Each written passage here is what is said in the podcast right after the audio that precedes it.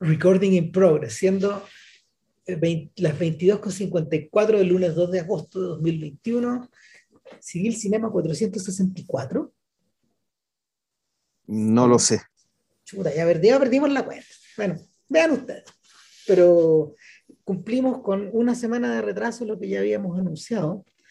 Y es que eh, en algún momento, de hecho, con Vilches eh, estábamos, discutimos, discutimos la posibilidad de, de hacer eh, algo que los gringos denominan The Kennedy Films, las películas, que, las películas sobre JFK que eh, emanaron de, la, de, la, empresa de Robert Drew y sus asociados. Eh, ¿Por qué son importantes estas películas? Esencialmente porque, y lo estábamos discutiendo, pero justo antes de, poner, de poner rec, es que Robert Drew y sus camarógrafos, Richard Leacock, de A. Baker y Albert Mails, y hay otro más que se me va, los cuatro, los cuatro camarógrafos de Primary, más Drew, eh, se, se, vieron de repente expuestos a una revolución copernicana en la historia del cine. Y es lo que más adelante el propio Penn Baker eh, denominaría y, y Albert Mails denominarían como cine directo. Así le pusieron los, así le pusieron los eh, estadounidenses a algo similar a lo que habían descubierto los franceses con, los franceses con Crónica de un verano. es un descubrimiento que se hace en dos partes al mismo tiempo. Un poco. Eh, sí, pero hay reglas distintas también. Claro. Hay un, hay un par de reglas distintas. El, hay que decir que, bueno, eso cuando hablamos de Crónica de un verano, el, nosotros nos centramos mucho en, en, en, el tema tecnológico, es decir, la, la, aparición de una cámara pequeña que se podía sincronizar con un equipo de audio, digamos, que te, que te, permitía, por lo tanto, salir a la calle, cosas como salir a la calle y entrevistar gente. O, el, o armar estas sesiones de gente, digamos, de, de distintas procedencias, distintas edades, distintos intereses, para crear una especie de fresco social. ¿ya? El, sin embargo, el, ese fue eh, un intento, por decirlo así, de, de corte sociológico, antropológico, digamos, y cinematográfico, de parte de John Hus, y, que era, una, era, era antropólogo, no lo era antropólogo, un antropólogo cinematográfico, digamos, eh, y Edgar Morin, que ya era, que ya él, él, es él, él, él, es filósofo en rigor.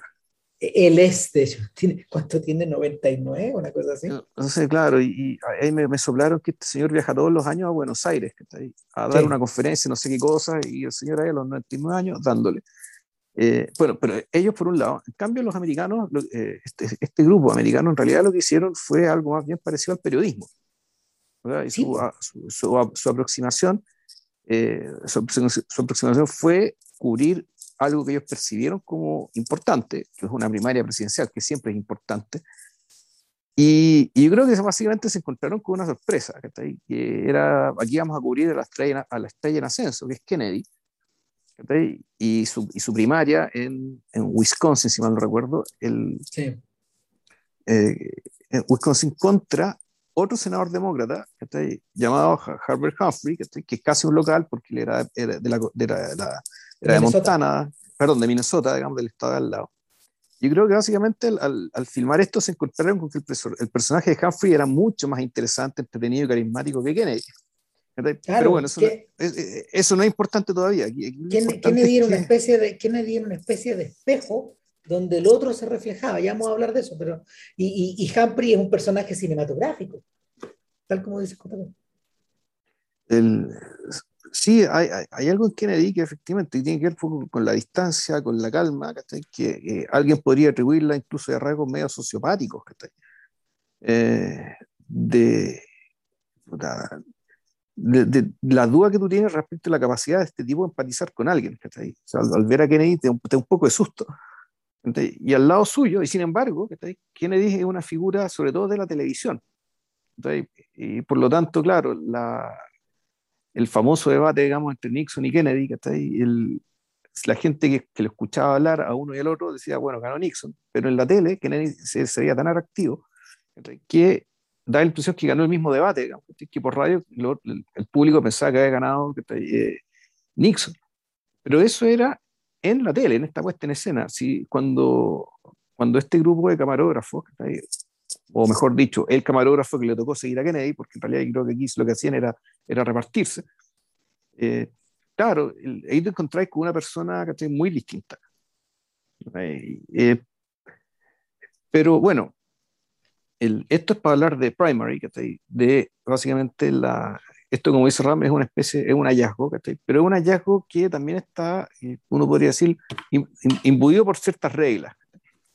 Y aquí yo creo que, a, diferencia del otro, del otro podcast, que está de Crónica de un Verano, donde hablamos principalmente de la tecnología y lo que haya posibilidad y lo que quisieron hacer los, eh, los cineastas franceses, acá lo que tenemos son una especie de, de reglas que uno podría decir que están al filo entre el documental y el periodismo, a la hora de cubrir eh, un evento que perciban importante, en este caso el, el, ascenso, digamos, que de un, el, el, ascenso de una joven estrella, digamos, que podía saltarse una generación completa de presidentes de Estados Unidos, cosa que de hecho sí ocurrió. pero esto enmarcado dentro de un conjunto de máximas. Que máximas que te permiten potenciar, sacarle el máximo provecho al hallazgo tecnológico digamos, del que ya, que ya mencionamos. Para estos efectos, un pequeño paréntesis, para estos efectos uno podría aplicar algo que, que Cayer du Cinema eh, utilizó cuando comentó Tucker, hace ya mm. eones. Eh, Yanis Katsanías, en su comentario acerca de Tucker, él decía, en Estados Unidos, o sea, perdón, en, en Europa, la realidad de vino neorealista después de la Segunda Guerra Mundial en Estados Unidos la realidad de vino publicitaria. Y esa es la lógica con la que Coppola estructura su película. Como una especie de gran anuncio comercial donde Tucker se va desplegando. Y, interesantemente, iluminado y diseñado eh, por Vittorio Storaro y por Dean Tabularis en esa, en esa lógica, en la lógica de la publicidad, con colores, con colores que te saltan a la vista, con colores son colores como de, de portada de revista Life, por ponerle un nombre. Ahora, eh, en, la, comparación, la comparación hace sentido cuando uno piensa en Crónica de un verano y su enfoque sociológico, por ponerle un nombre también, versus, tal como dice Vilche, el enfoque periodístico con que, lo, con que, los, eh, con que los camarógrafos de Drew abordan el cine directo son dos maneras de concebir la realidad finalmente. Y, y, que, y que, producen, que producen dos artefactos súper distintos. Dos artefactos brillantes, pero que, son, que, que, van en direcciones, que, van en direcciones que, las que aparentemente no se tocan, pero que finalmente confluyen, confluyen en la lógica del reality, al final de los finales. El impulso sociológico por un lado y el impulso periodístico por otro y de hecho, el, el, reality tiene, si uno, si uno podría pensarlo, que el reality tiene eh, elementos de estas dos aproximaciones. Por ejemplo, claro. y aquí el, el enfoque americano, voy a nombrar algunos de los mandamientos, que de hecho les recomiendo que si tienen acceso a Criterion Channel o si esto está en YouTube, busquen una, una especie de mesa redonda con Robert Drew y tres de los camarógrafos, lo, lo mencionaba, los más importantes, Richard Leacock, Penny Baker y Maisel. Eh, acerca de, después de, esto de haber sido por el año 2005, wow. muchos años después de, de, la aparición de Primary, y están todos muy viejitos, pero en algún momento ellos empiezan a nombrar las reglas sobre las cuales ellos eh, armaron, o mejor dicho, eh, crearon porque, eh, esta serie de películas. Primero, hay que entender de que estas películas no tienen un director, porque tiene un productor, que básicamente mm. Robert Drew, que el que, el que, con que pautean, conversan, digamos, que la van a cubrir, de qué manera, para allá, para acá, ta, ta, pero no hay puesta en escena, puesta por el director, sino que en realidad cada uno de los camarógrafos que estaba cubriendo o a Kennedy, o a Humphrey, o alguna tercera, o algo que está pasando en la calle. Esto en el caso de Primary. O en el caso de Crisis, uno, el, que está, el que está con el, el, gobernador Wallace, o el que está con Bobby Kennedy, o el que está con los cabros, con los estudiantes negros, ya vamos a discutir eso, y cada uno de ellos toma sus propias direcciones, eh, decisiones directoriales. En realidad, cada uno es un director, al menos un director de su propio segmento. Y después, claro, llega el momento de compaginar el, el, material recogido por estos tres, cuatro, este equipo de camarógrafos que está disperso, dividiéndose, digamos, las distintas aristas del fenómeno que estamos hablando. El caso Primary, bueno, ya, ya, lo dijimos, eh, es, la primaria, es la primaria, una primaria en un estado, en un pueblo particular de un estado, que ni siquiera el más grande y el más importante, pero un estado random, digamos. ¿cómo, ¿Cómo, era que se llamaba? Toma, Tume, algo así. Eh, el pueblito donde estaba Humphrey.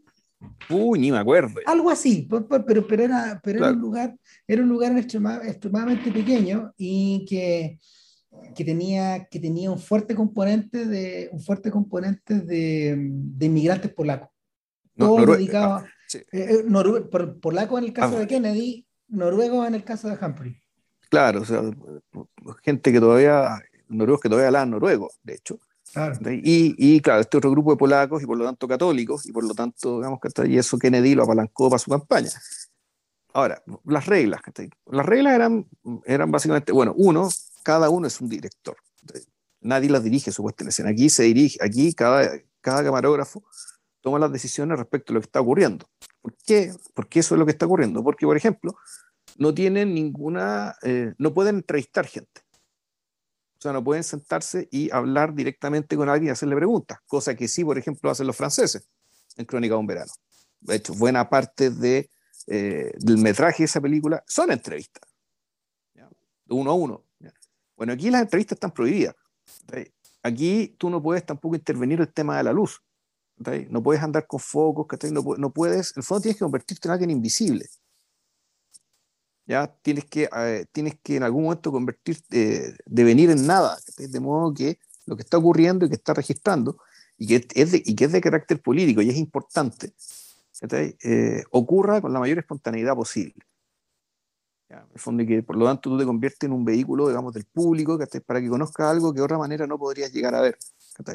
Eh, uno podría pensar que, así como el, el, hombre, el hombre con la cámara móvil, digamos, de, de Siga Bertov, te permite, me, permite meter el ojo, y la cámara ojo, dentro del engranaje de la máquina. Y por lo tanto le permite al público ver cómo funcionan las cosas. El trabajo que mueve la sociedad, que mueve el mundo ya dicho en términos más amplios, eh, uno, podría, uno podría hacer la, la, analogía respecto de que con, este, con esta nueva tecnología de audio-sonido, digamos, de, y hacer cine directo, tú puedes, eh, tú puedes penetrar a, el, a la ocurrencia de ciertos fenómenos, en este caso fenómenos políticos, que suelen estar vedados por lo que se conoce como el arcana imperia, ¿sí? por lo aquello que el poder te oculta. Bueno, aquí el poder te puede dar permiso si quieres, y tú con tu cámara y tú con tu grabadora puedes registrar lo que pasa y puedes ver, y, el público puede ver lo que pasa. Mm, ahora, una de las, uno cabría preguntarse, ¿por qué este enfoque frontal? ¿Por qué este uso de la cámara en mano? ¿Por qué esta lógica periodística? Bueno, em, tanto Drew como sus asociados venían de al menos 15 años más o menos de, eh, de la estructura del fotoreportaje estadounidense que el fotoreportaje, el fotoreportaje uh, comienza, comienza yo creo que como finales de los años 30 más o menos, y alcanza, alcanza un enorme desarrollo durante la Segunda Guerra Mundial. Y em, los herederos de eso, los herederos directos de, de, de, Robert Capa y los otros fotógrafos que estuvieron en la Segunda Guerra creando estos reportajes junto con los otros corresponsales, a la altura de corresponsales de guerra, eh, operaron, operaron con, operaron, o sea, a ver, le pavimentaron el camino a fotógrafos como Wiggy, que había estado trabajando desde finales de los 30 y que, que, que continuó durante los 40 y los 50 de manera bien intensa, y gente aficionada como Stanley Kubrick, que mm. trabajó en esa misma lógica para revistas como Look o Life, por ejemplo, en algún momento. Entonces, eh, Kubrick, antes de convertirse en director de cine, tiene una breve carrera de foto, de fotoreportero y opera exactamente con la misma intención, con la misma lógica, eh, con esta misma idea de volcar la cámara como si fuera un lápiz, como si fuera un ojo, tal como, tal como decía JP recién, eh, tratando de, de, absorber eh, la espontaneidad del momento, el carácter del momento, y, la dirección del momento. En ese sentido, eh, en ese sentido, y valga la redundancia, hace sentido que las películas de Drew y asociados no tengan director. ¿Por qué? Porque quien pone la puesta en escena es el propio personaje que está en pantalla. Esto es súper importante cuando empezamos a hablar de los Kennedys, de hecho. O sea, cuando, cuando ya no, nos volcamos sobre el, tema, sobre el tema mismo, sobre los hermanos. El, claro, tú decís, bueno, quien pone la, quien pone la decisión es Kennedy, En parte sí, porque bueno, tú, el, pero es la decisión de tratar a Kennedy como si fuera el sol, es del cineasta, digamos, y de hecho, la, creo que, era, creo que fue Ben Baker el que siguió a Kennedy en, este, en esta famosa entrada al gimnasio, que es un, que un traveling, y lo va siguiendo, va a Kennedy, de espalda con Jackie Kennedy, está el, asumamos que es Ben Baker, digamos, con su cámara, en que la cámara, no sé si es, deseado o no, pero tiene un efecto como gran angular, como que el espacio está deformado en torno a, a, a este Kennedy, que está rodeado por una multitud que lo quiere tocar, que es como una especie de ídolo, digamos. Y esto es interesante que la, el, el efecto, el, efecto de registrar el, el, magnetismo a esta figura eh, sea con el tipo, sea con esta figura de espalda, y siguiéndolo, y, todo, y, todo, y, todas las luces de fuga hacia él. A todo esto, este es el traveling, o sea, reconocido por Scorsese, que eh, inspiró el traveling de entrada de Jake LaMotta al ring en, el, en el Toro Salvaje.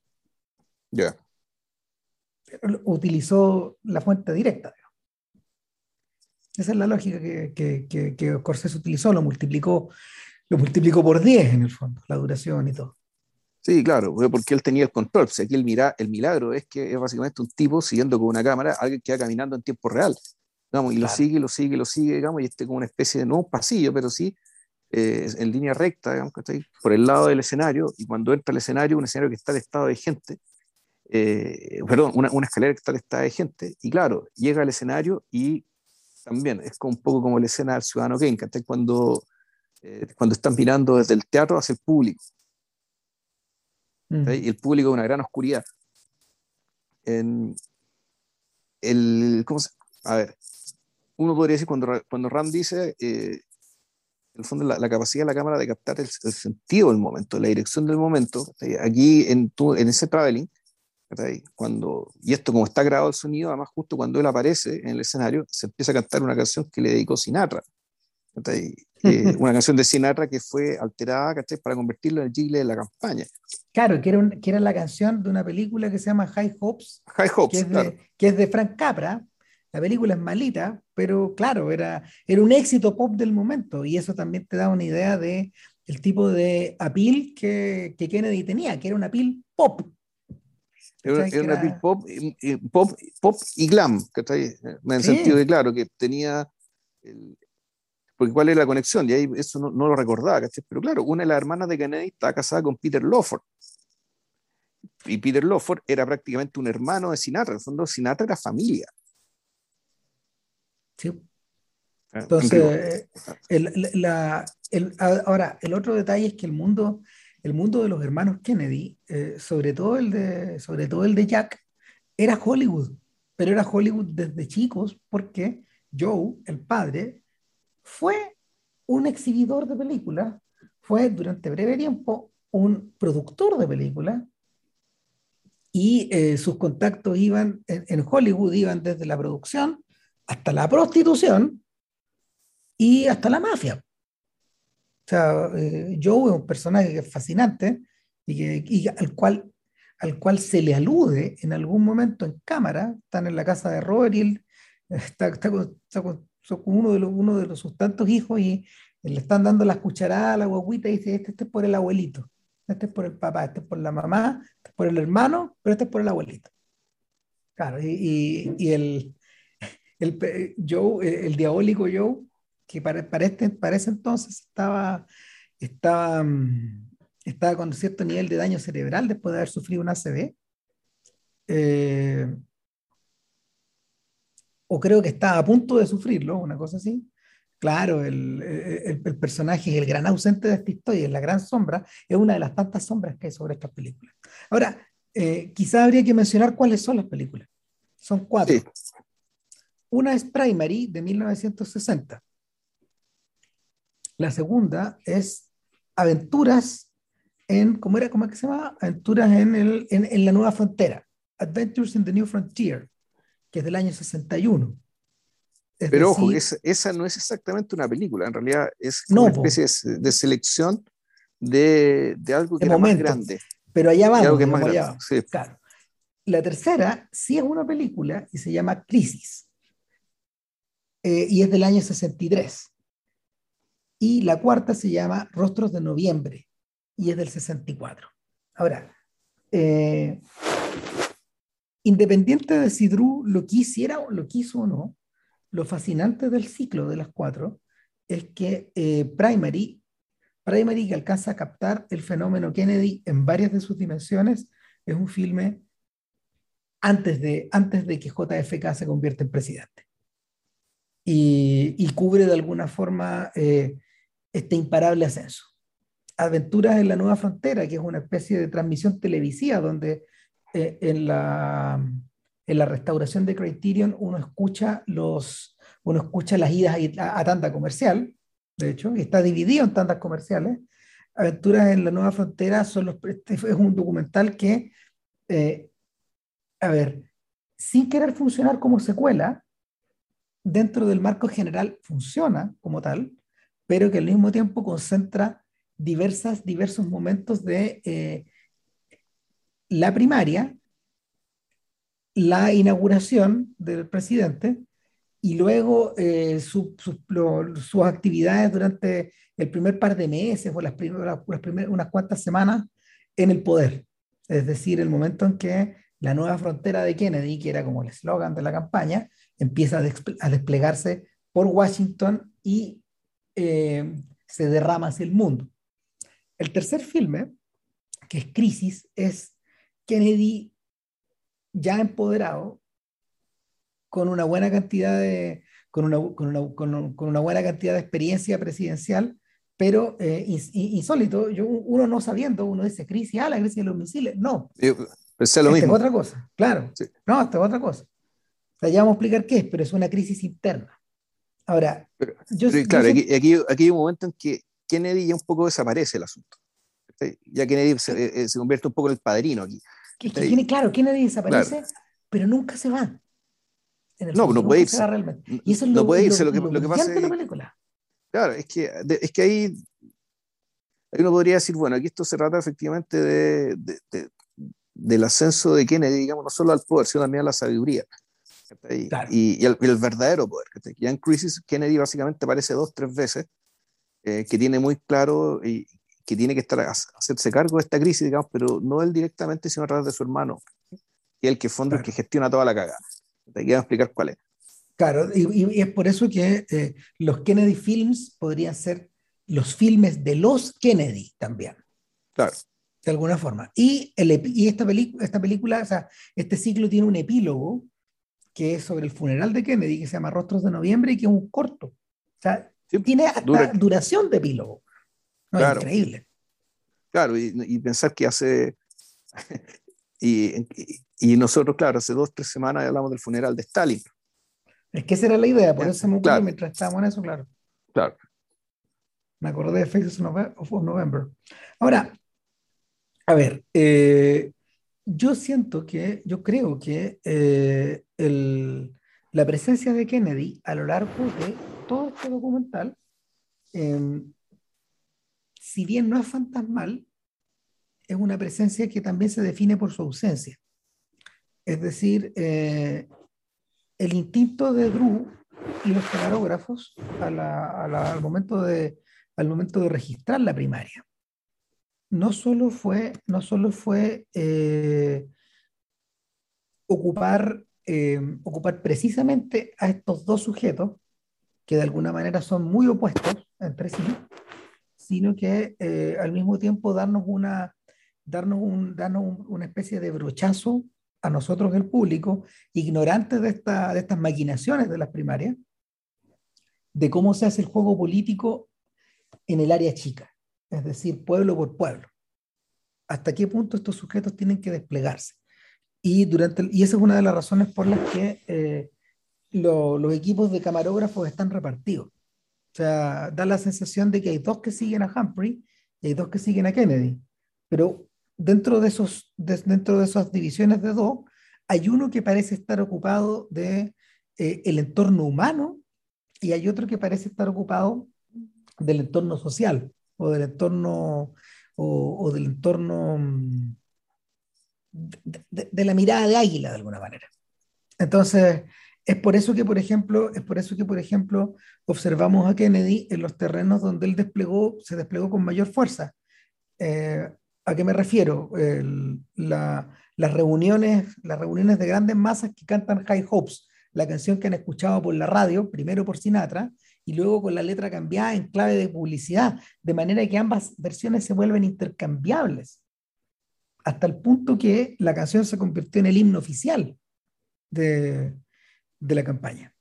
Por otro lado, por otro lado, observamos a Kennedy, a un Kennedy eh, más bien opaco en, la, eh, en este contraste que va desde eh, esta, extraña, esta, extraña, esta extraña atracción por la, por la presencia televisiva versus, versus la, la, frialdad con que de repente puede estar reaccionando a este desfile de cientos de, de personas a las que tiene que darle la mano junto con su señora. Y, y, vemos que Kennedy no tiene, no tiene esto que lo, esto, esta actitud folksy que le llaman los gringos, esta cosa como de jugar muy bien en el terreno del tú a tú, que es donde Humphrey tiene la gran ventaja, porque Humphrey se, ha pasado, se ha pasado la vida con, con, con los, con, los, eh, con los agricultores, con la gente del pueblo, los conoce por el nombre, es un político parroquial. En ese sentido, se parece mucho a Lyndon B. Johnson, que fue el futuro, el futuro, el otro futuro rival de Kennedy, que no aparece por ningún lado acá, y que de hecho ya estaba compitiendo en primarias en otros lados, y que más tarde se convertiría en, el, su vicepresidente. Y, era, era, era el rey del área chica. Era tejano Johnson, ¿no? Sí. Claro, y, pertenecía, tanto Humphrey como, como Johnson pertenecían, pertenecían a clústeres políticos que, eh, donde el clientelaje era, eh, era oro puro. Sí, no, sí. El, bueno, ya hicimos el contraste respecto de uno y otro. Yo creo que el documental también se hace cargo de las diferencias en términos de y, recalcando básicamente con el juego, con, el tema del juego de la música, digamos, y la forma en que uno y otro hacía campaña, como Kennedy, en cierto sentido, era el futuro. Lo que estaba haciendo Kennedy, en el fondo todo lo que tenía con su despliegue, digamos, era lo que iba a terminar ocurriendo, iba a terminar triunfando, iba a ganarle incluso jugando de visita, ganando la Humphrey, pese a la tremenda diferencia de carisma de uno y otro, que en realidad el carismático no era Kennedy, sino que era Humphrey. Y en realidad lo que realmente sorprende es que la gente teniendo a Kennedy al frente, que efectivamente es una figura increíblemente fría, sin embargo el influjo de la publicidad y, la, y la, imagen proyectada, digamos, desde los medios era tan fuerte que eh, ya tenían la idea hecha, aunque se encontraran con que el tipo al frente era una fomedad, digamos, que era un tipo que no hablaba prácticamente nada, que efectivamente, puede decir esto tiene que ver con un intelecto muy superior que está pensando en cualquier otro lado o que o tiene una o, o, que su distancia respecto a las personas es muy grande.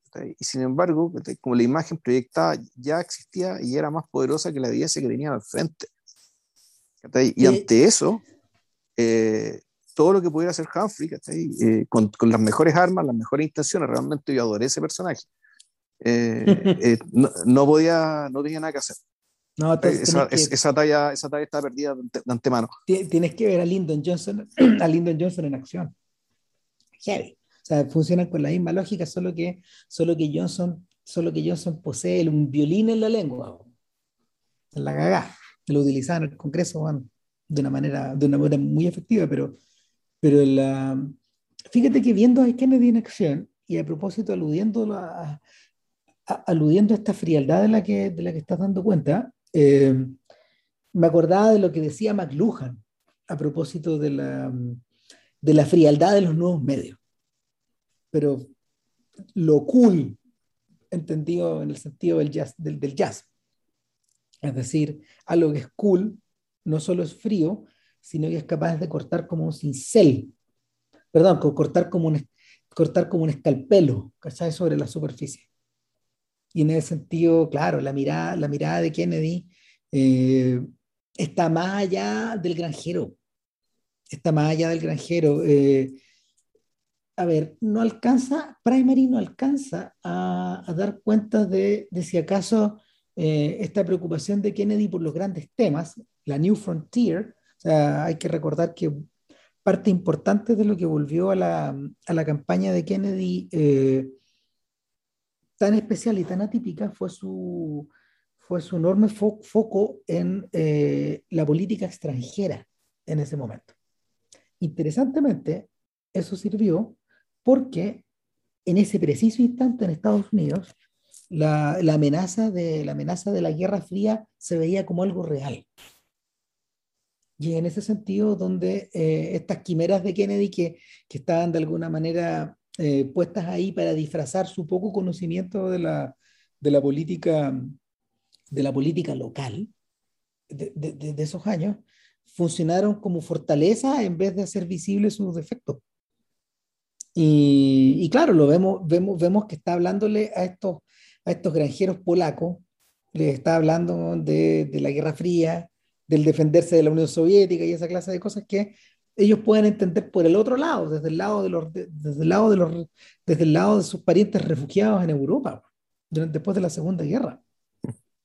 Entonces, eh, el, el, lenguaje terminó de cristalizar una vez que eh, Kennedy y su séquito, de alguna forma, eh, utilizaron a Castro como una potencial amenaza también.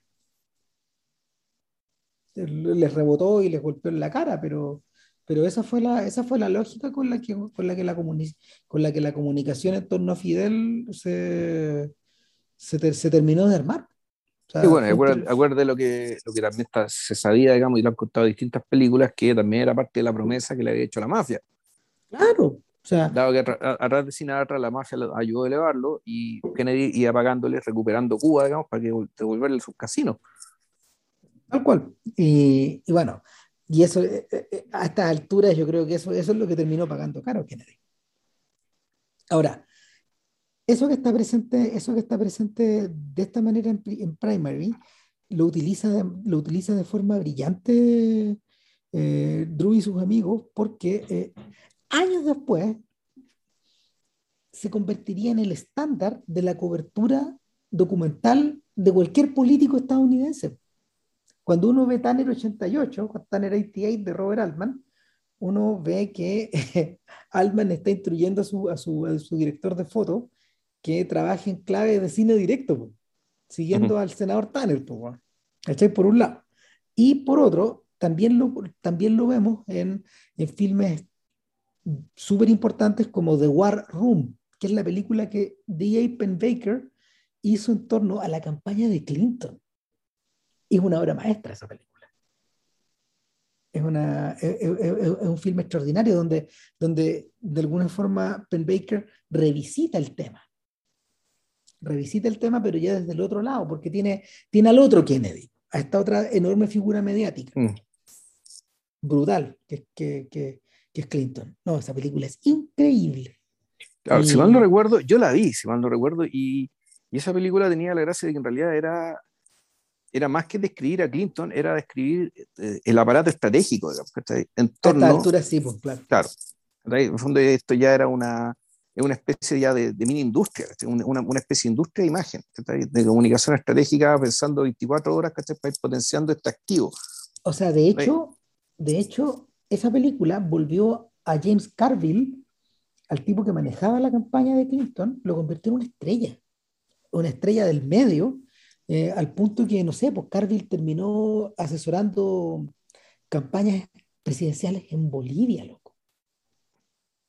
De hecho, años después sería una película acerca de esas aventuras de Carville y su señora en Bolivia que se llama Our Brand Crisis, que es como un filme de HBO. Ya. Claro, pero, pero imagínate, la fama de Carville llega hasta allá a causa de la peli. Sí. bueno, eh, ahora. A, mí otra cosa que, y antes de pasar a, a, la película de la presidencia, yo creo que para mí lo escena que no, creo que no, me parece inolvidable, es Kennedy, que está ahí cuando está con su séquito, digamos, que está ahí esperando el momento en la noche de las elecciones. Llamando por teléfono y recibiendo llamadas, digamos, están viendo digamos, cómo le está yendo en un distrito, en otro, y en otro, y en otro, y en otro. Y, y lo que tienes, pues, volvemos, Tienes un tipo que está básicamente manejando números, con un desapasionamiento eh, gigantesco. Entonces es un, es un, tipo que realmente... El, el futuro. O sea, el futuro, más que, más que el futuro, es, es un poco por el lado del perfil, ¿cachai? Que la dimensión competitiva, digamos, ¿cachai? Y, y azarosa que tiene la política, parecía dejarlo absolutamente frío. Y, y, lo que le interesaba era más bien lo otro. Es decir, una vez que ya tiene el poder, y empezar a decidir, empezar a pensar, empezar a informarse. Al, el, es un poco comprender la situación y decidir sobre ella, decir de la manera más, eh, más asertiva posible. Y, y, ahí tú lo veías y ahí él, está cómodo. Para Kennedy, en realidad, todo esto que estamos viendo es un trámite. Y un trámite que puede salir mal, para colmo. Y parece no afectarle el hecho de que pueda salir mal. Pues realmente es, un, personaje extrañísimo. Es lo, que, es lo que los gringos llamaban el Golden Boy. Eh, hay diversos ejemplos del Golden Boy, en, tanto en la literatura como en el cine. Y, y, de algún, y de alguna forma Kennedy acabó por encarnarlos en la vida real. Golden Boy es la película que convirtió a, a William Holden en estrella a principios de los años 50. Y entiendo que era la versión eh, filmada de una obra de teatro de Clifford Odets.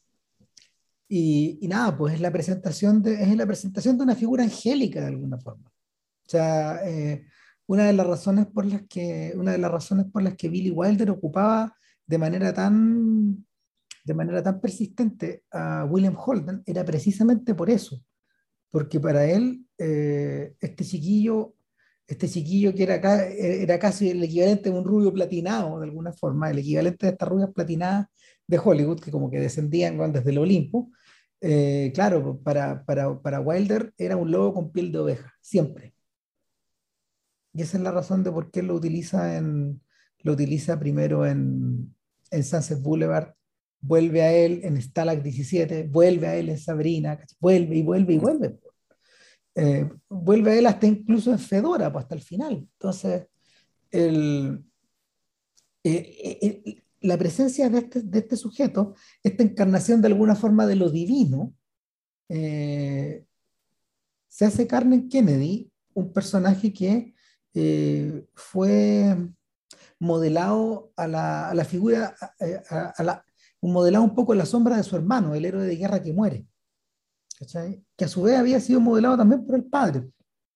El padre de alguna forma estaba creando no solo estas películas, estos contrabandos y estas otras cosas, sino que al mismo tiempo estaba creando, estaba creando candidatos. Y, y, en ese sentido, Kennedy se convierte en una cifra rara, porque tal, tal, tal como dijiste recién, eh, hay, una beta, hay una beta que tiene que ver con el show business, que él maneja muy bien, y por otro lado está esta cosa reflexiva, esta cosa que, esta cosa que, tiene que, que tiene que ver con la forma en que el poder se ejerce en la intimidad, que es algo que el cine rara vez filma bien. Yo me acuerdo de una escena precisamente que tiene que ver con los Kennedy en 13 días. Exacto. Donde el... que, es una, perdón, que es una película que está hecha basada en estos filmes y en los fotoreportajes de los hermanos. Sí, y una película casi de podcast. Sí, bueno, de hecho el, el, protagonista de esa película, Fred, eh, Kevin Costner, y aparece, aparece en Adventures in the New Frontier, el verdadero. Ya. Al principio, al principio, que es el asistente personal de Kennedy. Es la persona que está más cerca. Y claro, lo, eh, Drew y su gente lo filma, lo filma tal cual, ahí llevando y sacando papeles de la sala oval. Claro, en, en, contacto con el jefe. Claro, en 13 días, que está ahí, supuestamente en la medida que seguimos a este personaje como asistente personal, lo seguimos para básicamente tener acceso a, eh, ¿cómo, se llama esto? A las sucesivas reuniones, a las sucesivas conversaciones y deliberaciones en torno a la crisis de los misiles ¿ya? Y sin embargo, llega un momento, que el momento más importante de la película es cuando incluso este weón queda afuera. Cuando Kennedy, con el único que conversa, con Robert. Es con Robert. Mm. Ah, en fondo, y, tú decís aquí, bueno, aquí el poder es, aquí esto es centro y periferias, no periferia, periferia, son anillos, anillos concéntricos, donde nuestro personaje, Fred, llega hasta cierto nivel, muy cerca del centro, pero no llega al centro. El... Al, centro está, al centro está Jack, después está Bobby, digamos que está ahí, porque, y de ahí, vienen todos los demás. Ahora, eh, es algo que eh, gente como Aaron Sorkin, por ejemplo, basándose en estas mismas películas y, bueno, en toda la filmografía que se ha derivado de acá, que no es pequeña, eh, Sorkin diseñó, diseñó esa lógica como para, para su serie, The West Wing. The West Wing, el, The West Wing es en el fondo este conjunto de anillos. Y, y, y, extrae lecciones directas de estos, de, esta, de, estos de, de, estos fotoreportajes o de estos movie reportajes. Ahora, ¿qué pasa? ¿Qué pasa al final de Primary para, liquidarla? Eh, estos destinos, estas vidas que parecían paralelas, la de Kennedy y la de, mm, y la de, y la de Humphrey, no son tal. ¿cachai? Y, de alguna manera la película empieza a mostrar cómo divergen. Humphrey siempre va a estar en la política, siempre va a estar en la política local, siempre va a ser un pequeño padrino de alguna forma. Aunque, aunque aumente de tamaño a nivel estatal o a nivel nacional, nunca va a dejar de ser una suerte de padrino. ¿Qué pasa con Kennedy? Kennedy ya está en otra al final de la película. Y, y, una de las cosas interesantes de Adventures in the New Frontier es la manera, es la manera en que gestiona eso. Porque Adventures nos presenta este Kennedy recién salido de, de la inauguración y eh, lo presenta en distintos planos. De hecho, hace el anuncio de, vamos a estar en África, vamos a estar al interior del país, vamos a estar en la Casa Blanca, vamos a estar aquí, vamos a estar allá. Entonces, eh, es un conjunto, yo creo que es un conjunto de, es un conjunto de vistas de, instantes o de, o de instantáneas de estos primeros días. ¿Cuál es la lógica eh, que, utiliza, que utiliza Drew? Eh, que el poder va desde el centro hacia las diversas periferias. y, por lo mismo nos muestran a Kennedy en el, en, el Salón Oval tomando decisiones que luego van a tener impacto eh, en el último pueblo de Chuchunco. Y nuestros reporteros van a ese pueblo y vemos, al, vemos el impacto de esa política. En ese sentido, hay una suerte como de, de hilo lógico que también es bien maniqueo, porque claro, pues está en el interés de Drew, que a esta altura es un personaje, un insider, un personaje cercano a la administración, de, de mostrar cómo funciona esta weá, digamos, que estamos haciendo cosas. Sí, yo, yo creo que es el, para mí, mira, es interesante esto que he mencionado el tema ya de la, un poco de la amistad y involucramiento, porque el, ¿Por qué? Porque, bueno, a, partir de estas películas, y Rama había comentado, existía una, una película que se llama Cinema Verité, ¿ya? que es una, una película de ficción hecha en 2011. Por el mismo dúo de... los directores que hicieron American Splendor, pocos años antes, que eran documentalistas. Claro, y que, y que básicamente lo que hacen ellos es reconstruir una, el primer reality hecho en la historia de la televisión y que curiosamente, y esto no, yo no tenía idea, este un reality no tenía, no estaba animado ni por la farándula ni por la entretención hueona, sino que en realidad esto fue este, este, espectáculo fue hecho por la PBS, mm, con, fines, eh, con fines, entre comillas, científicos. Un poco ah, lo que quería hacer era traspasar los estudios, eh, llevar a la tele lo que hizo Margaret Mead, con los orígenes de Papúa Nueva Guinea, no me acuerdo dónde carajo fue que hizo su famoso estudio, esta antropóloga estadounidense, y dijeron, ya, bueno, apliquemos estos mismos principios, llevémoslo en la tele con una familia americana corriente. y efectivamente escoge una familia de Santa Bárbara, en California, pero en realidad la familia no es tan corriente, es una familia más bien próspera, de clase media alta y al borde de lo alta. Eh, y bueno, él básicamente te cuenta qué pasa, cómo fue que se hace este, cómo, cómo, cómo, cómo se hizo este, este reality, digamos, las cosas que pasaron, los costos que se tuvieron que pagar, el resultado de todo el asunto. Pero en algún momento empieza a aparecer, bueno, el, eh, cuando entra el conflicto, cuando se produce uno de los conflictos, digamos, entre el productor del reality y sus camarógrafos, en algún momento empiezan a hablar de, de las reglas que violaste, de las cosas que no debieron pasar. Y claro, una, una de las cosas que, eh, que, ocurre en algún momento, este matrimonio se empieza a quebrar en cámara y los camarógrafos no quieren seguir filmando esto. ¿Ya? Y cuando el productor les dice, pero eso es lo que nosotros queremos filmar, por eso ustedes están ahí. Pero ellos, ellos actúan como si nosotros no estuviéramos aquí. Ese es todo el punto del asunto. Ya, pero, resulta que a esta altura nosotros estamos involucrados con ellos. Nos importa lo que pase. Entonces, porque, ¿por qué saco colación esta escena? Porque las reglas de las que hablamos al principio son reglas que parten de supuestos, de ciertos supuestos que en algún momento cambian. Claro. por ejemplo, eh, como por ejemplo, bueno, ¿qué pasa si te involucras afectivamente con las personas que estás filmando? aunque tú te vuelvas invisible, eh, aunque tú te vuelvas invisible, digamos que puede ser que la verdad que estás viendo que y que tienes que filmar y registrar sea insoportable para ti y no la puedes filmar, aun cuando el mandato te diga, tú, estás, tú te vuelves invisible precisamente para filmar aquello que de otra manera no se podría ver. ¿Ya? O, en el caso de, la discusión, digamos, de este productor con el, con el camarógrafo. Eh, ¿Qué es aquello que tú no puedes, eh, qué, es aquello que, eh, que, tú no puedes filmar? Naturalmente que no, era filmar a la persona cuando va al baño. Pero hay otros, hay otros elementos de la vida, digamos, que pueden ser igual de impúdicos o molestos de ver o desagradables de ver o de filmar que tú tampoco vas a querer filmar, aun cuando las reglas originales te dicen que sí, que hay que filmarlo porque eso se trata esto. Entonces, aquí uno encuentra con el límite respecto de que el, el, cinema verité, en realidad, naturalmente que nunca es verité completamente, porque siempre está la decisión de quién filma, por qué filma, y no tiene que ver solamente con lo que consideras importante, sino que también están, tus, eh, entre comillas, tus limitaciones o tus pudores o los códigos, que tú, los códigos culturales que tú, que tú crees seguir o percibir en ti mismo, en tu sujeto filmado y en el público, en quien va a ver finalmente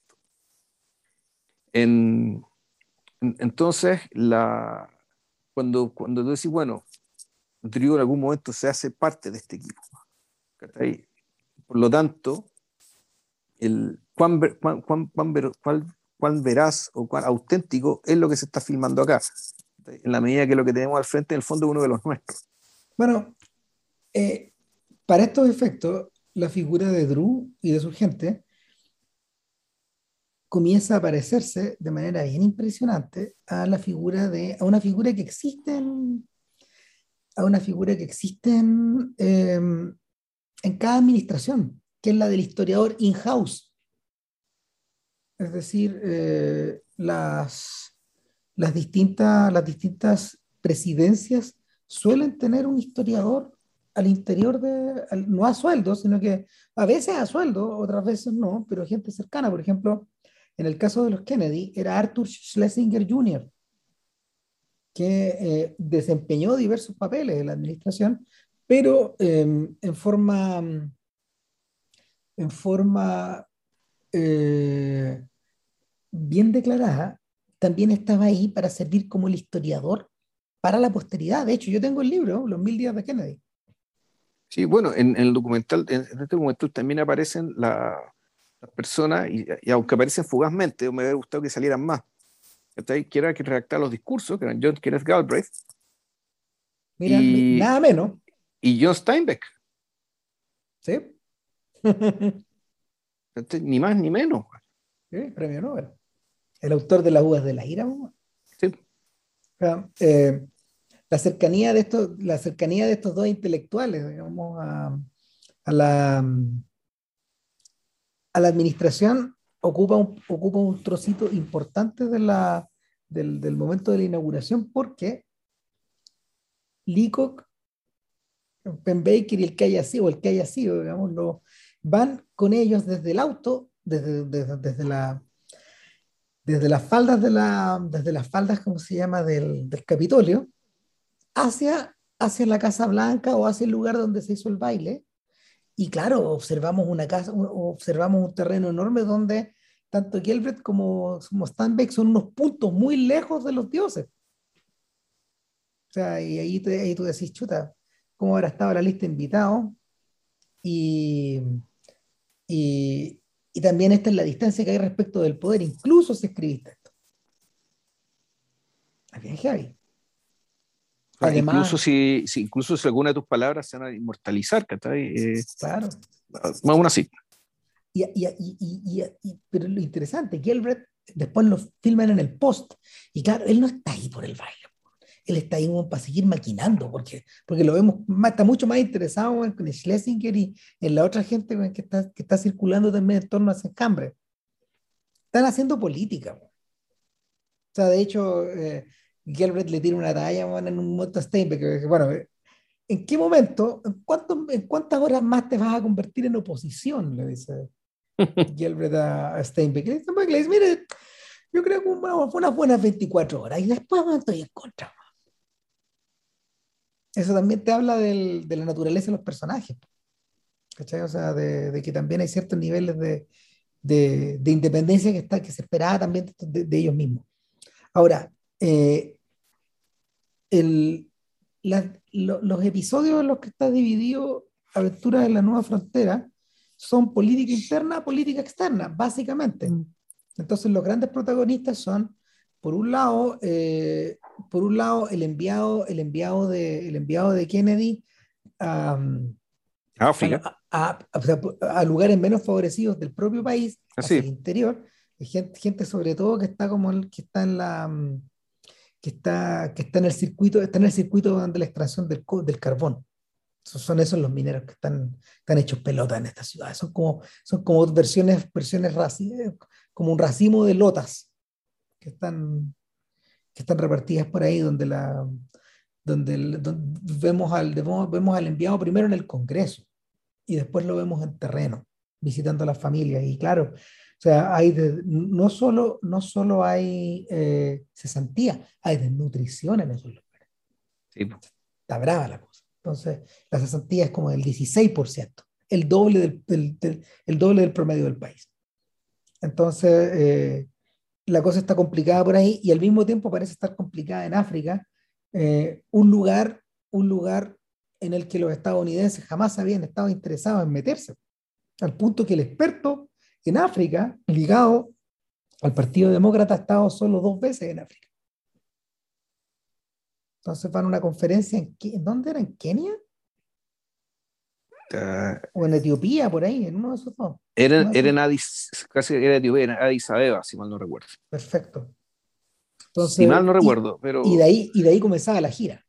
Y claro, los choros sí, que las cámaras llegan hasta allá, pues. Sí, pues se reúne con Haile Selassie, pues sí, pues. Oh.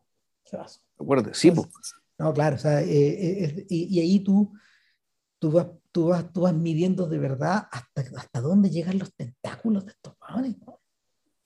Hasta dónde llega el poder. Efectivamente. Entonces, es un tema, es un tema bien tremendo. O sea, la, parece, parece casual, parece mostrado de una manera tan normal, eh, pero sobre todo para nosotros que hoy día estamos acostumbrados a, la, a, las simultaneidades, pero, pero en ese momento era claro, una, era un cruce a lo el Colón. Sí, ahora a mí me gustó mucho que, cuando mandaron a, cuando siguieron al enviado que a África, le dedicaron un tiempo que no era no, no un tiempo muy grande, pero sí eh, una conversación bien interesante entre tres representantes africanos. Eh, donde, puta, claro, ellos, ellos básicamente estaban haciendo la lectura respecto de por qué los americanos se están metiendo acá y qué creen de nosotros. Y, y, en ese sentido esta cuestión se emparenta un poco con el gesto eh, con, con, el, con, el, gesto de Rush y, y, y Morín. En el fondo de, de, de, de, mostrar también la mirada del otro. Llegan por el camino inverso al final. No, eh, eh, el... Dale. no, es que es sorprendente, porque lo que pasa es que lucen como películas tan sencillas, Hechas con muy pocos medios, es una cámara y la nagra, la grabadora. O el equivalente, la nagra es europea, pero el equivalente americano. Entonces, eh, además que lo, lo, lo, bonito, lo bonito de esto es que eh, esto traería mucha cola, porque yo estaba, estaba viendo la película y se me ocurrió que se me ocurrió después que eh, algo de influencia había tenido en Robert Kramer. Cuando hicimos Milestones, Kramer utilizó eh, de alguna forma estos conocimientos adquiridos al principio de la década para, para, ejecutar en Milestones, que no sé, pues Milestones es de, eh, es de 1975, es decir, eh, casi 15 años después. O sea, se montó en 1975, por ese material se grabó eh, un espacio bastante más largo. Como, como siete años, ponte Sí, fueron muchos años, sí. Claro, pero, pero esto, que, esto que es, hijo del comienzo de los 60, tiene eco en esta película de finales de los, de los 60 o de hijos de los 60. O sea, eh, Kramer está trabajando, está trabajando en, con materiales similares y con lógicas como aprendidas de acá. Y, y, esto también tendría una tremenda influencia en la forma en cómo, lo, en cómo los hermanos Mails eh, construirían su poética. Y en la manera en que Penn Baker filmaría a los músicos y a los distintos actores sociales también. Ben Baker tiene como esa doble, esa, esa, doble vertiente. Y lo, lo, realmente choro es que esto es el antónimo de la pega de Frederick Weisman. Weisman en ese momento está en otra cosa. Está, está en otra cosa. No, no, no, no, no, no, está en esta, no, está, en esta lógica. Es que decir reporteril suena tan, tan, tan pueril pero no, pero, pero no está o sea, suena, claro. Suena, suena, ¿cómo se llama esto? Derogatorio, o de, suena claro, no, y no, no, lo es. No lo, no es, lo es. No, queremos decir, no, no, tenemos intención. pero es somos, somos periodistas, pues bueno, no, claro. Eh, en absoluto, claro. Claro, pero, pero, pero el, eh, la, la, lógica periodística no era algo de lo que estuviera pensando particularmente Weisman. Está como en el otro extremo. Eh, ahora, el salto de un filme a otro se vuelve, eh, en términos como de, términos de, interés, se, se, redobla, yo siento, en crisis. Porque, a ver, si bien, si bien no es la obra revolucionaria que es Primary, en crisis, en crisis ya están las bases de lo que pues, más adelante vamos a ver en, en Salesman, por ejemplo, de los mails. Es decir, eh, la utilización de una cierta lógica, de, una de, un, conjunto de medios para poder crear un producto que efectivamente esto ya es un documental. Es un documental como lo conocemos hoy. Y, y, yo diría que para la época es superlativo. Ahora, ¿de qué se trata? ¿De qué se trata Grandes Rasgos Crisis? Es la historia de la crisis interna que se le genera a los Kennedy cuando George, George Wallace, eh, el gobernador de Alabama, Se monta en el macho y dice, los dos estudiantes afroamericanos que van a ingresar a la universidad estatal y que están apoyados, han sido apoyados por la ley para hacerlo, no tienen derecho a hacerlo en este estado de buena gente blanca, donde el negro sabe que está seguro. Este animal dice. El negro sabe. Que, el, el, negro sabe que, que, que en Alabama está seguro porque sabe dónde ir sabe dónde lo van a atender, sabe dónde lo van a cuidar. O sea, esta bestia, en el fondo, está justificando el racismo por la, en, cuanto garante de la paz social. O sea, imagínate la aberración. Y, y, claro, la, el, el, tema, el tema que es local, porque estas son noticias locales finalmente, que explotan y eh, se convierten en noticias nacionales. Y esto, esto amenazaba con convertirse en una bomba de tiempo nacional algo que le servía mucho a George Wallace en sus intenciones presidenciales más adelante, frustradas, por suerte, eh, de cara al año 68. Pero, el, pero, pero, pero que lo, y, y, que y, que a su vez lo convirtió, de hecho, en una figura nacional, a este bruto. Eh, ahora, ¿qué le, pasaba, ¿qué le pasaba a los Kennedy? Ellos estaban directamente inmiscuidos en esto, eh, vía, el departamento, vía el Departamento de Justicia, es decir, vía Bobby Kennedy, que de alguna forma buscaba eh, hacer prevaler el imperio de la ley y las decisiones de las cortes por sobre eh, el, poder, el poder estatal. El, claro, básicamente ese es el conflicto. Lo, por lo tanto, ahí, ¿cómo fue seguido esto? Fue seguido con alguien que siga a Bobby Kennedy, alguien que sigue a George Wallace, alguien que sigue a los dos muchachos negros, que están, en que están también siendo un poco eh, apoyados por el Estado estadounidense y acompañados para que, para, que no sufran ningún vejamen, digamos, ni nada particularmente grave. Ojo, esto yo no lo sabía, pero la Universidad Estatal también está de acuerdo en que los muchachos entraran.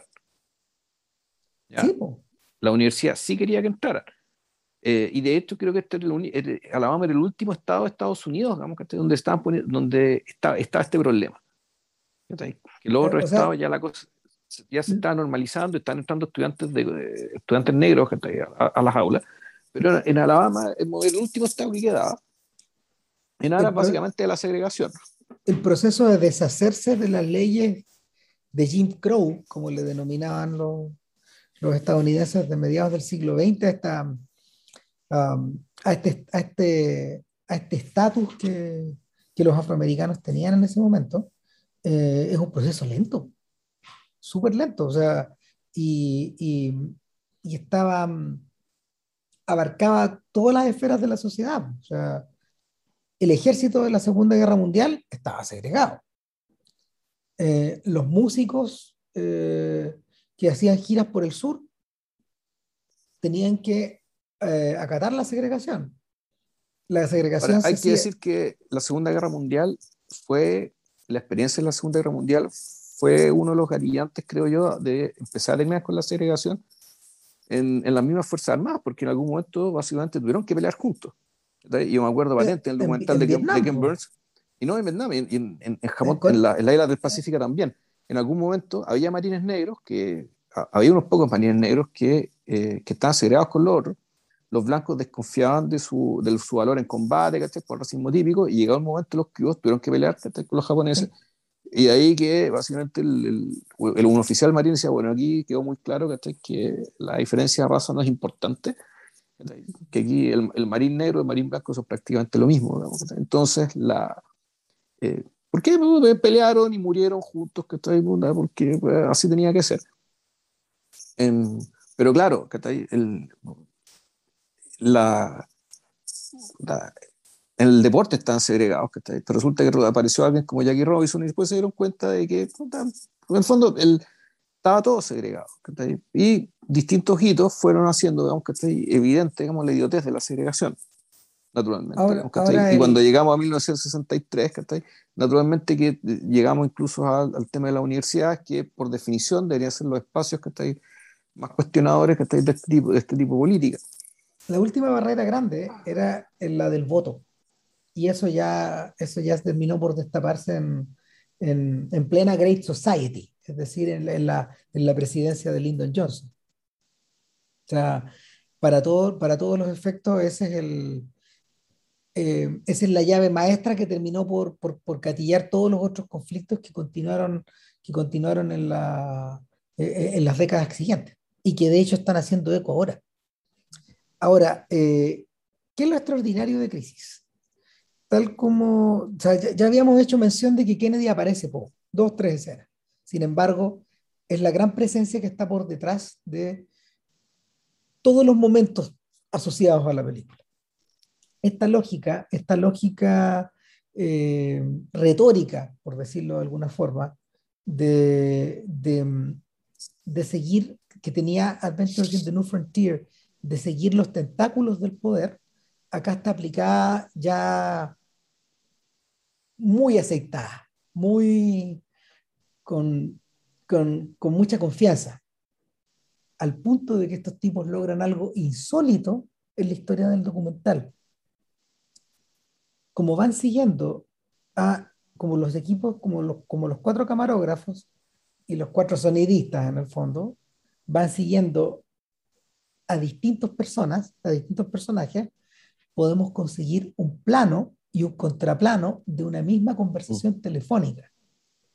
Claro, ahora, lo, en, esta, Claro, pero en esta mesa redonda, lo notable es que mucho de eso tenía también parte de azar, porque ellos no tenían celulares, eh, la, línea de teléfono estaba ocupada por los dos protagonistas, entonces cuando Mels, creo que era Mels, decía, o Licos, decía en esta mesa redonda que les mencionaba, yo cuando estaba filmando a Bobby Kennedy, y yo sé que Bobby Kennedy estaba hablando con este señor de apellido alemán, que era su delegado, que es el que estaba acompañando, Katzenbach, exacto, que estaba acompañando a los muchachos, los muchachos de color.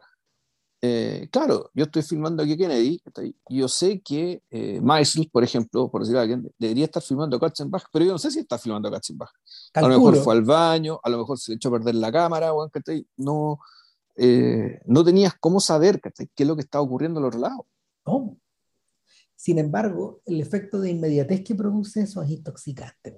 Yo creo que, es que, ahí, yo, ahí, yo creo que para, para, mí el, para mí ese es el máximo logro de los cuatro. Que es, la, establecer esta continuidad de plano contra plano que en el, que en el documental hasta, en ese momento, hasta ese momento no era posible. No, claro, eso se lo ven en las películas de ficción, pues. Está claro. Claro. Pero sabéis que a mí, debo decir que, pues, esto es una preferencia personal, digamos. Eh, yo me inclino mucho, yo, yo tengo la inclinación de valorar más aquello que se hace con menos. En ese sentido, Primary prácticamente no, no requiere explicación. Uno que otro intertítulo. En cambio, el eh, Crisis necesita, necesita estar siendo permanentemente narrada y explicada. Lo que pasa es que es más complejo. Porque es más compleja, es verdad. Es más compleja. Pero, claro. pero, eh, pero tú ves una y la otra, digamos. ¿Cuánto necesita una para pararse sola? Y esta hora necesita mucho más. Claro, ahora, Crisis, Crisis consigue cosas que en Primary solo eran avisoradas. Por ejemplo, situarnos al interior de la casa de la bestia, de George Wallace. El, el, momento en que nos presentan la casa de George Wallace, avisan que estamos frente a la casa de George Wallace, corte, estamos adentro, está la ama de llaves negra. Exacto. Y está, hay una niña, una niña rubia que está en un piano, que está sacudiendo las teclas como loca, en el fondo, y que está jugando la chiquitita, independiente de su hábitat, no conoce otra cosa, eh, no conoce otra cosa que vivir en la casa de un racista, y, y, te queda la sensación de que eh, eh, con esa escena, los, con esa escena los realizadores están definiendo la relación que los blancos tienen respecto de los negros en Alabama, en un hogar como ese, o en un, hogar que tiene valores como esos. O sea, a continuación vemos a Wallace aparecer y nos muestra, nos hace un breve recorrido por las pinturas de la casa, por puros próceres de la guerra de secesión. Hubo gente buena que peleaba en el otro lado. Yo le escuché eso a Trump. Hay gente buena por los dos lados. Eh, y eh, aparte de eso, bueno, hace la cita de uno de estos, de uno de estos próceres que dice, hay más en la vida que solo la vida, que solo el vivir y hay más en la muerte que solo el morir. Lo dice como si fuera una frase el bronce, una frase que suena bien, pero que no, no parece estar entendiendo a cabalidad. Y, y, el personaje, el personaje de inmediato es retratado. Y en ese sentido, en ese sentido el eh, Crisis se beneficia de las experiencias de los dos filmes anteriores. Sí, eh, y de hecho tampoco esconde, y, y tampoco esconde el hecho, por ejemplo, de que, eh, no, solo lo esconde, te lo muestra, ¿cachai? Por fondo para decir que él tenía respaldo popular, que la gente se acercaba en la calle a Wallace y decía, señor, Dios está con usted. Yo pero si, pero si, si, si Wallace era una estrella en Alabama, o sea, era, era un muy querido.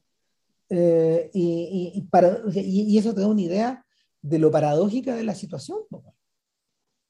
Eh, porque, porque el personaje, el personaje de alguna manera es el equivalente de Humphrey, o sea, no teniendo nada que ver el uno con el otro, ni en valores ni en nada, sino que es un personaje que trabaja a nivel local, en lo profundo, y que los conoce a todos, porque es de ahí. Y conoce el estado completo. Claro, de ida y de vuelta. O sea, de hecho, él está, él, él a ver, él es, él, él es el sol en Alabama y todo gira un poco en torno a él, en esa, en esa, eh, eh, utilizando la misma, la misma lógica y el camarógrafo lo entiende muy bien. Porque, porque claro, en este sol negro, en el fondo, en este, en este sol oscuro y, o este agujero negro, eh, va, atrayendo, va atrayendo magnéticamente lo que lo rodea. Y en ese sentido es el gran némesis de Kennedy. Y fue el gran némesis en, esto, en, estos misma, en este mismo ámbito de Johnson. Hasta que le pegaron el balazo que le suelen pegar a estos caudillos del sur, como, le pasó al Cubilón. Y, lo dejaron, lo dejaron, eh, lo dejaron recluir en una silla de ruedas. Y, y, y, al hacerlo lo convirtieron en un mártir para todas las personas que lo seguían. El, así como hay, un, hay varios filmes dedicados a Kennedy, el, de hecho en los 90, hay un filme que está hecho en torno a George Wallace, donde Gary Sinise hace de Wallace. Y tiene más o menos esa misma lógica, como de retrato, de, de, de, retrato como de, con ojo de águila del personaje, de este personaje nefasto. Y ahora, eh, es interesante que los tentáculos de Kennedy estén de alguna forma em, concretados en la figura de Bob, de Bobby. ¿Por qué? Porque RFK eh, es, el, tipo que en el fondo tiene que tomar las decisiones, es el tipo que tiene que eh, elaborar en su cabeza una manera para que Nick Katzenbach, que es su enviado, actúe haciendo valer la fuerza de la ley y para eso tienen, hay, hay, hay, el, el, gran conflicto de la película tiene que ver con la forma en que ocupamos la Guardia Nacional. La nacionalizamos porque la Guardia Nacional es estatal, en primer lugar. ¿Nacionalizamos, esto, ¿nacionalizamos esto o no? Ah, ¿Cómo lo hacemos? Por lo que entiendo, la Guardia Nacional está presente en todos los estados de Estados Unidos, pero en todos ellos depende del gobernador. Exacto. Él es el que lo llama. claro el que tiene el poder de llamarle en caso de que quede una cagada, porque la Guardia Nacional, para que lo sepa, es el equivalente al ejército, solo que el, ejército no puede operar dentro de Estados Unidos. Entonces, si se necesita una fuerza militar dentro de Estados Unidos, lo que hay es una Guardia Nacional. Entonces, claro, lo que se entiende ahí es el gobernador que tiene la atribución de convocarla en caso, en caso de necesidad. Entonces, bueno, para, para impedir que para impedir lo que pensaba hacer Wallace, ¿cachai? De interrumpirle el paso a estos muchachos para entrar a la universidad, lo que tuvieron que hacer fue o nacionalizarla o amenazar con nacionalizar la Guardia Nacional de Alabama. Y cosa que podían hacer a través de la ley. ¿Ya? Entonces, bueno, precisamente esa complejidad es la que necesita ser explicada. con, una, con, una, locución en off que aparece con relativa frecuencia. Ahora, desde el punto de vista cinematográfico, es muy útil para darle suspenso a esto. ¿Lo lograrán o no lo lograrán? ¿Llegarán a tiempo o no llegarán a tiempo? En ese sentido, esta es la más elaborada en términos artificiales de las tres. Es la más cinematográfica, por lo mismo. Sí, pero al mismo tiempo está bien que sí sea, porque si tú, porque efectivamente, la, si esto fuera más maqueteado, si hubiera algún tipo de intervención de parte de los realizadores, lo que van diciendo los personajes, uno podría básicamente dirigir las conversaciones para que las conversaciones explicaran la situación. Sin embargo, eso no ocurre. Las conversaciones se dan entre gente que sabe lo que está pasando afuera. Por lo tanto, los otros, los que no sabemos lo que está pasando, se nos tiene que explicar. Entonces uno podría decir que este aparente defecto, digamos, que yo lo, lo veía originalmente como un defecto, es también al mismo tiempo una evidencia de la autenticidad de lo que nos está mostrando a nivel de las conversaciones que se están dando entre las personas que sí están involucradas en, en, toda esta situación. Claro, ahora, ¿qué es lo que lo beneficia? Lo que pasa es que Drew y su gente trabajan de forma casi silogística. Y por lo mismo no hay una traición, a, no, hay no hay una manipulación acá, porque tú estás, tú estás viendo permanentemente eh, una especie de relación triangular. Es decir, ves el poder que se ejerce desde la Casa Blanca, el poder que se ejerce eh, vía, vía, vía, en forma vertical. JFK, RFK, Nick, Nick Katzenbach. Exacto. Eh, versus la forma en que, eh, la forma absolutista, de alguna manera, en la que opera Wallace. Y, a, la, cual también tiene acceso. De hecho, una de las cosas más tremendas de, una de las cosas más tremendas del, del, del documental es la forma en que Drew decide mostrar cómo fue que eh, ambos estudiantes pudieron entrar en la U físicamente, con el respaldo de Katzenbach y la Guardia Nacional. Eh, una película. Supuestamente es la escena, es la escena que pirateó por Forrest Gump y la torció un poco. Claro. Esa escena, para que se hagan una idea.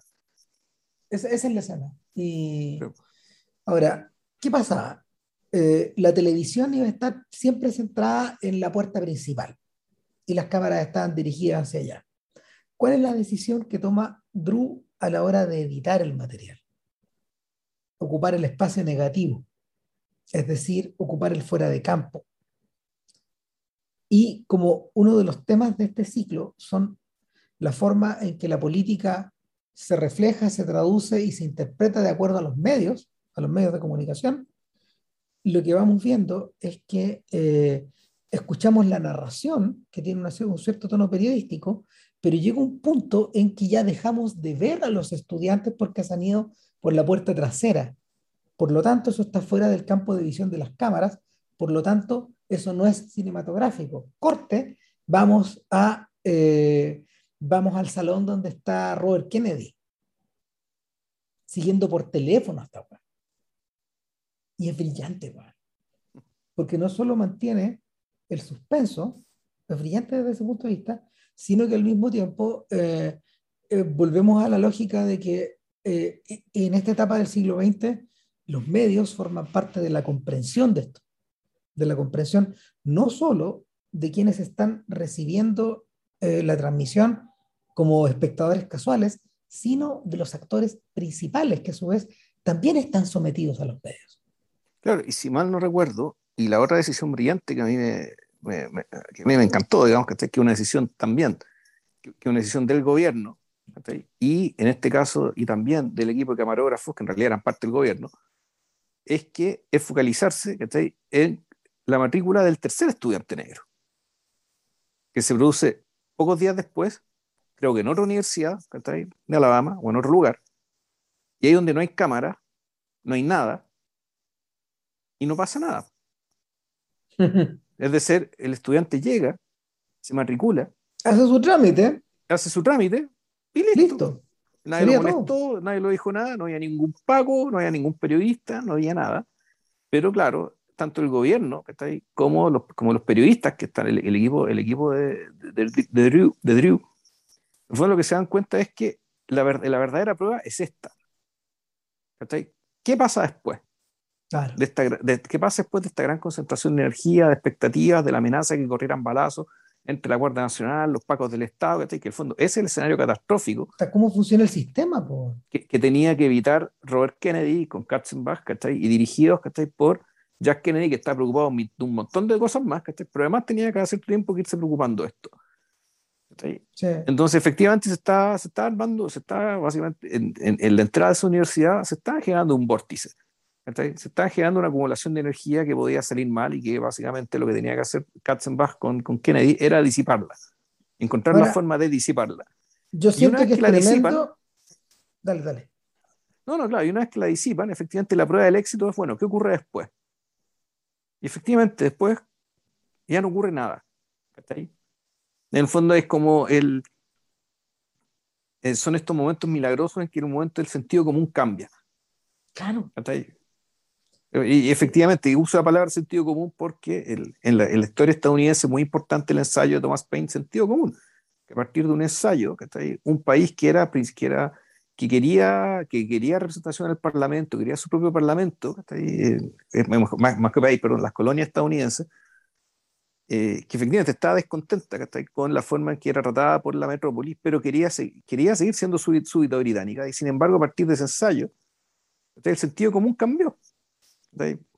Y ese ensayo, al menos eso dice la mitología histórica, digamos, en la teoría política, a partir de ese ensayo, el independentismo que se convirtió en, en, en, en, la idea, la idea, mayoritaria, digamos, que terminó desencadenando la independencia del país. Pero esto fue un giro, fue algo tan simple como, en este caso, que alguien escribiera un ensayo.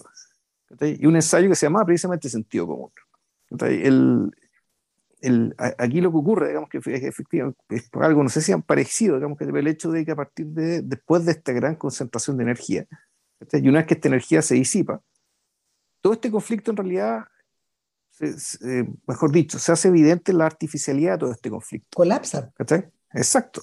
Colapsa sobre sí mismo. Porque, porque el tercer estudiante va, se matricula, y en realidad nadie hizo problema. Y en realidad eso te hace pensar que en realidad nunca hubo un problema. Que el problema en realidad está en la cabeza de las personas. Y básicamente, y eso, y eso es difícil de cambiarlo, pero ocurre. Lo que pasa es que no, no ocurre cuando uno quiere. Pero ocurre. Entre medio hay dos cosas que también hay que mencionar que no se nos pueden pasar. Una es la, la amenaza que, que Wallace tira, porque llega un momento en que Wallace, así como, así como los estudiantes afro ya no los vemos más, porque entraron por la otra puerta, a Wallace no lo vemos, no vemos, ya, ya, ya, ya, de, la, la, exageración, la, la idiotez colapsa sobre sí misma y ya no tenemos que verlo. Estamos focalizados en Kennedy y, y en su equipo recibiendo la noticia. Pero después de que eso se produce, hay un corte y vemos a Wallace derrotado arriba de su auto diciendo, bueno, si esta gente quiere ser presidente otra vez, quiere ser gobierno otra vez, van a necesitar al sur. Y al sur no le gustan estas cosas. Así que vamos a ver si vamos a votar por ellos. O sea, es una amenaza bien velada, es como decirle, bueno, los vamos a esperar con los fusiles. y, y, te, da, te, da, una idea, te da una idea, te da una idea. a mí me transporta esa escena, esa escena siniestra de Texas en, en, en Nixon, donde está Larry Hackman los personajes que no tienen ni nombre. El otro poder. El otro poder real. Los empresarios o los terratenientes o los reaccionarios. los petroleros, pues, claro. claro. lo que tú quieras. Ahora, eh, en paralelo, la película, como es logística, termina con el estudiante por un lado y con el discurso de Kennedy por el otro, es decir, con el, con el, con el gesto privado y con el gesto público. Eh, el poder de eso es bien tremendo en el caso de Kennedy, porque en la medida de que Kennedy está, la, cámara, la cámara de Drew está al interior del, del, espacio físico donde Kennedy está haciendo esta locución a la nación. Ellos están filmándolo desde otro ángulo, pero están ahí en vivo. Y eh, sin embargo, hay un corte y vemos a Katzenbach viendo eso por televisión. Y es el otro costado del momento en que escuchamos a Robert Kennedy enterarse de qué es lo que pasó por teléfono. Acá Katzenbach, el protagonista de esta historia, el efectivo protagonista de esta historia, ya está mediatizado también. Y él está recibiendo el mensaje mediático por la tele. Volvemos a esta distancia. Se vuelve a generar la distancia. Y yo creo que, que, que esa distancia, en esa distancia está la germen de, del último filme, del epílogo, de Rostros de Noviembre, donde la distancia se vuelve insalvable, no solo porque, porque el ciudadano común del presidente lo separa el aura del poder o, los, o, o las, o las investiduras del poder, sino porque en este caso ya la distancia es insalvable, ya Kennedy está en la posteridad. Y todos, los, todos se han vuelto testigos de eso, todos. Ya no es solo, ya no es solo eh, el espectador casual, ya no es solo el testigo de este drama, ya no, y, tampoco, tampoco solo es la, solo es el, es tu, es tu enviado especial o, o, o, tu secretario de, o secretario de justicia o tu hermano, etcétera. No, ya la distancia la distancia está insalvable, pues la muerte. Sí. Eh, Rostros de Noviembre es una película acerca del funeral de Kennedy, acerca de acerca del, del desenlace de esta tragedia.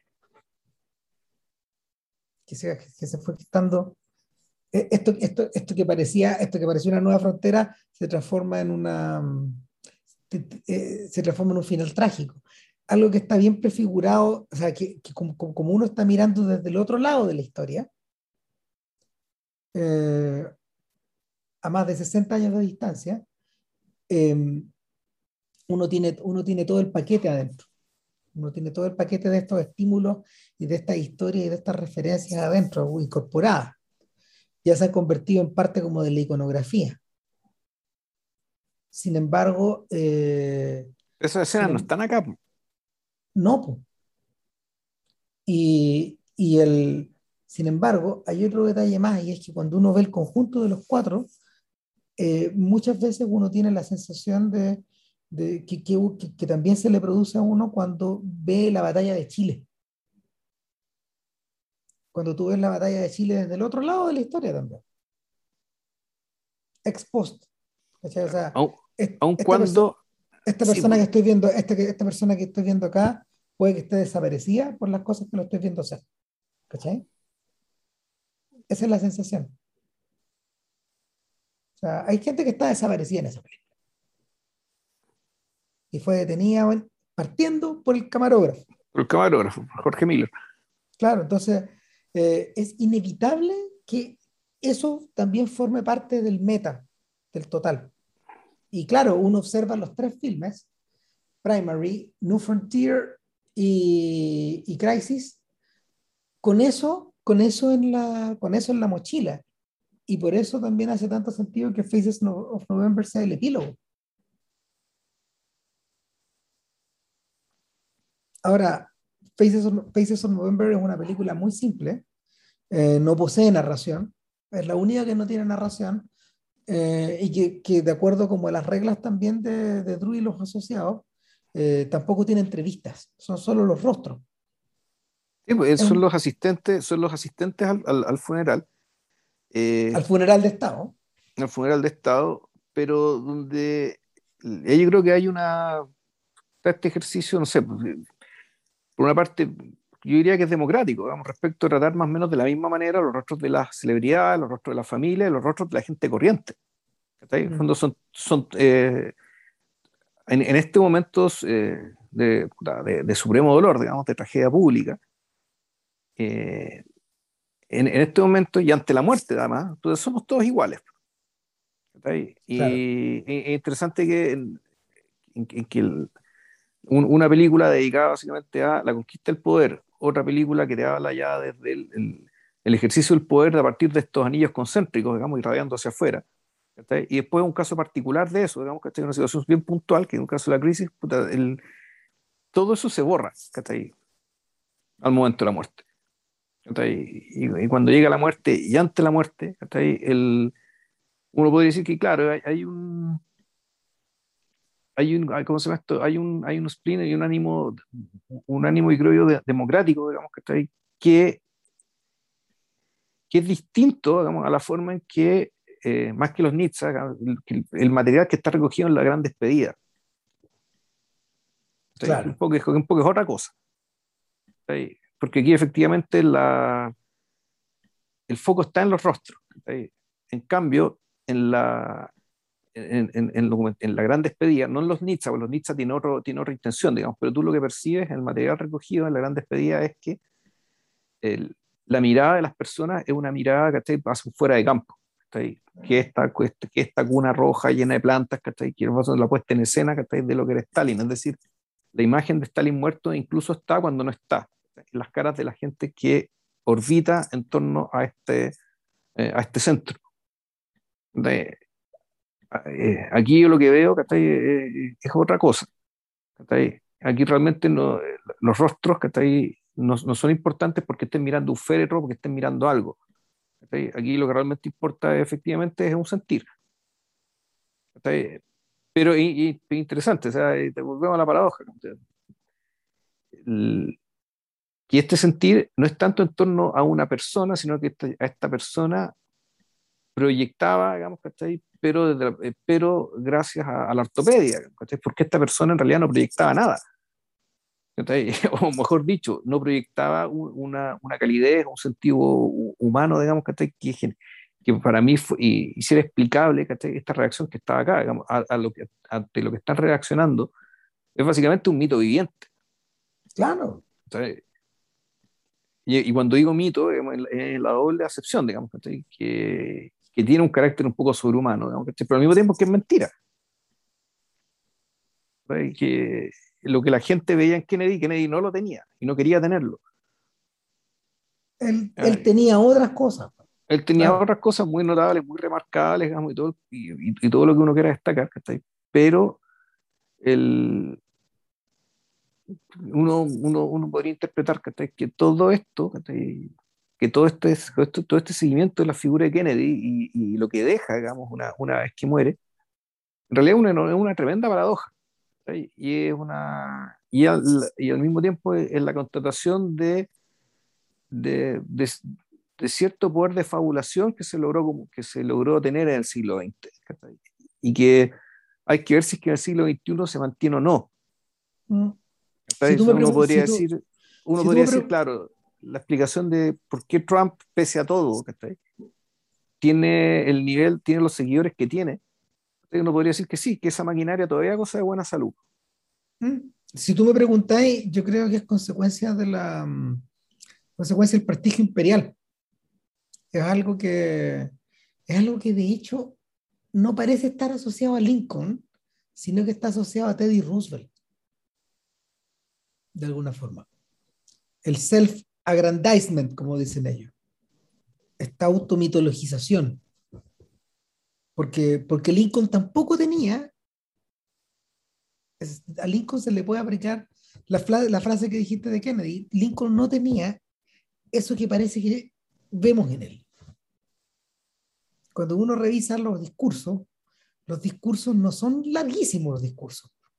Es una gran suma de, de discursos, de discursos, de, discursos escritos en un inglés, en un inglés eh, extraordinariamente competente, pero bello por su austeridad. Cosa que tiene que ver con las decisiones que el personaje tomó y la el pragmatismo que aplicó. En cambio, en el caso de Teddy y de ahí para adelante, eh, son los rasgos que rodean al personaje los que provocan esta, esta automitologización. Y que, y que finalmente, la, finalmente eh, forma parte de la, de la comprensión de estos personajes, porque en la medida, por ejemplo, que, Em, de la comprensión pública de estos personajes, van acelerar. Pero en la medida, por ejemplo, que uno ve o que uno se lee los libros o que uno ve los documentales, sobre todo los de Ken Burns, eh, personajes como, como, como Franklin Delano Roosevelt, por ejemplo, emergen importantes por otras cosas al final. Y eso mismo también podría, no sé, aplicarse a, a figuras como Lyndon B. Johnson, una de las razones por las que Robert Caro ha empleado la otra mitad de su vida en escribir un puro libro, que es la biografía enorme de, este, de este, sujeto, es porque en el fondo él siente que él, él, opera en lógica prustiana, de que él dice, lo que pasa es que no es Kennedy, es Johnson el que está al centro de esta galaxia, por tales y tales razones, pero la galaxia de la que estoy hablando es la del poder real, no es la del poder mitologizado es la del poder real. Kennedy forma parte de esta galaxia, pero también, también forma parte muchos más. Entonces, evidentemente, el, evidentemente la caro por la volvemos, volvemos al comienzo, a esta idea de que Europa neorealista, Estados Unidos publicita, realidad publicitaria. Volvimos al principio de cierta forma. Eh, yo creo que por eso estas películas son tan importantes, porque de alguna manera eh, funcionan como antídoto a, a las especulaciones de Oliver Stone respecto al personaje. Porque Stone lo que tiene entre manos es el mito. O sea, JFK es una gran película, obra maestra, pero, pero, pero no es sobre Kennedy la película al final. No es sobre este Kennedy al menos.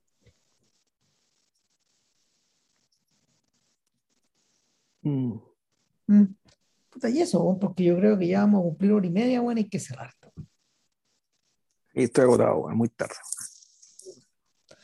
Eh, oye, bueno, y después continuamos con los reality, ¿o no? Porque a lo mejor ya sería el momento de tirar la cadena otra vez, Sí, pues eso estaba pensando yo, hay que tirar la cadena con TV y Truman Show. Yo creo que haría y Cinema Verité.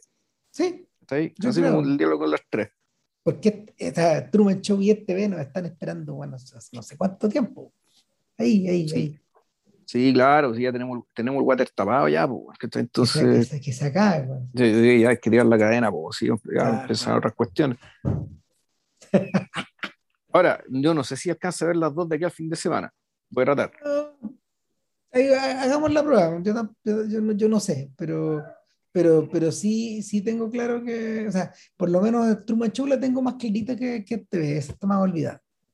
Porque TV es más episódica, pasan más cosas. O sea, importa más que un puro personaje también. Y que cada tiene, tiene alguna vuelta, alguna vuelta extra. Claro.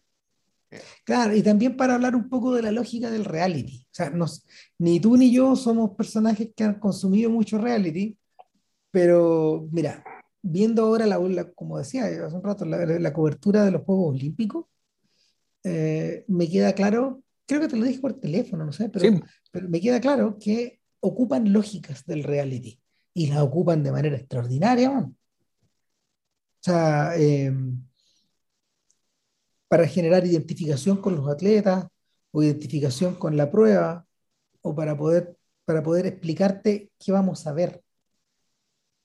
O sea, eh, en, ese, en, ese, sentido, los japoneses aprendieron, o sea, están utilizando muy bien esta, Sí, es interesante el hecho que lo digas de esta manera, es porque el supuesto que está detrás es que reality igual caca. ¿Está ahí? En el fondo tú decir, bueno, pero lo están utilizando bien, resulta que están utilizando esto porque ta, ta, ta, Pero claro, el supuesto que está detrás es que efectivamente el reality caca. Ahora, en realidad uno lo piensa porque efectivamente la mayoría de los reality son caca. Pero en realidad creo que hay que, hay que despercuirse un poco esa idea, digamos, cuando, cuando nos, metamos a, a hablar de estas películas. Claro todo el rato. O sea, eh, en parte porque además estos tres filmes, sobre todo los dos primeros, intuyeron lo que se venía. Intuyeron lo que se venía y que hoy día estamos sumergidos en eso. O sea, o sea, en realidad está, en realidad lo que pasó es que el reality como género ya desapareció en la tele. No, se trasladó a Twitter, se trasladó a, las redes. O se fue por otro lado, ¿cachai? O el, cierta lógica, como decís tú, pues, están sobreviviendo, ¿cachai? Pero ya de manera boutique, ¿cachai? Y siendo aplicado a otras realidades, ¿cachai? Otros objetivos también. Más noble en este caso, ¿cachai? En el caso cuando decís tú esto de que ya va a ser más entretenida, más, más cercana a la transmisión deportiva, y si la cosa funciona, está perfecto, ¿cachai? Mm, bienvenido sea. Mm. Nada, pues, eso. Y cortemos esta weá. Sí, bueno, que estén muy bien. Muchas gracias por escucharnos y gracias a toda la gente que nos tira buena onda en Twitter, en el mismo SoundCloud, que siempre se agradece, ¿no? Eso, coraje. Show. Nos vemos, chao.